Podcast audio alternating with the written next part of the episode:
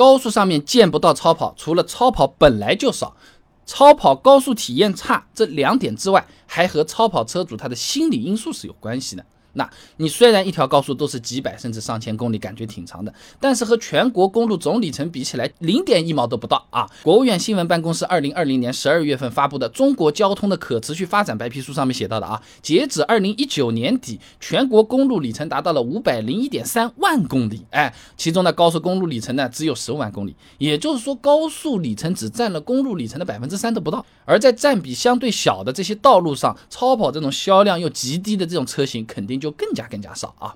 那这种两三百万呢起步的这种超跑，每年销量也就几百台，是不是？和轩逸、朗逸啊这种一个月卖四五万台的家用车，那肯定是没法比的啊！兰博基尼公布的二零二零年全球销量七千四百三十台，哎，中国市场交付六百零四台。那法拉利、迈凯伦、阿斯顿马丁这些超跑，哎，一年最多也就三千台不到啊！那么中汽协公布的二零二零年汽车销量呢是两千五百三十一万，哎，也就是说每年卖出的超跑量只有万分之一左右的样子啊。这就好比相亲的时候要找一个博士的对象，本来博士就不多，你还要求他不能有近视，哎，那就更难找了啊。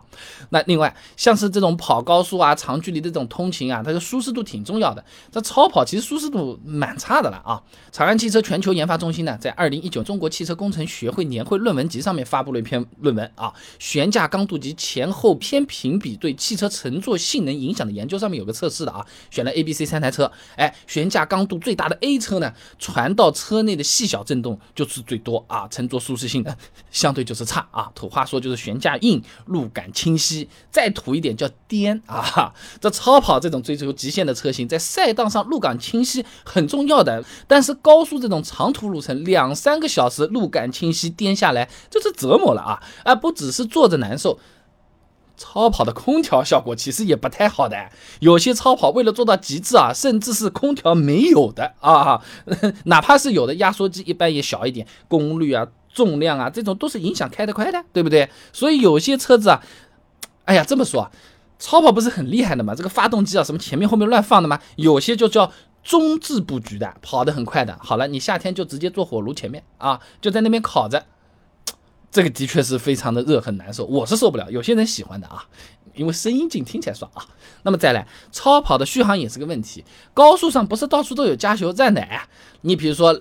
兰博基尼的埃尔文塔多啊，工信部百公里油耗呢是达到了十八点四升，油箱容积呢八十五升，续航里程呢大概是四百公里左右，和家用车普遍八百公里左右的高速续航比差一倍的啊！而且呢，Aventador、法拉利四八八这些超跑呢，加油还一定要加九十八号的，那服务区加油恰好没有九十八号的时候，那就很痛啊！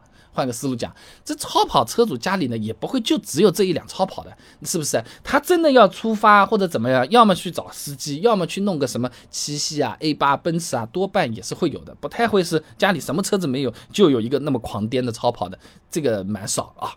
而且呢，高速上见不到超跑，还有一个最重要的原因啊，就是在高速上面啊，你开这个超跑它是不能够炫耀的。哎，我之前视频是讲过的嘛，炫耀有三个要素嘛，分别是炫耀物、他人肯定和炫耀对象。你高速路况和城市路况不一样的，你你城市啊，啊，怎么开过去？我哦哟，高速上面哪里来这种车？你开过去没开过去好了了。哦，我平安驾驶的，而且你那么快，我都看不清是什么车子过去了，是不是？那好了，那那。那那就没意思了嘛，那人家就不会故意去开这个东西了啊。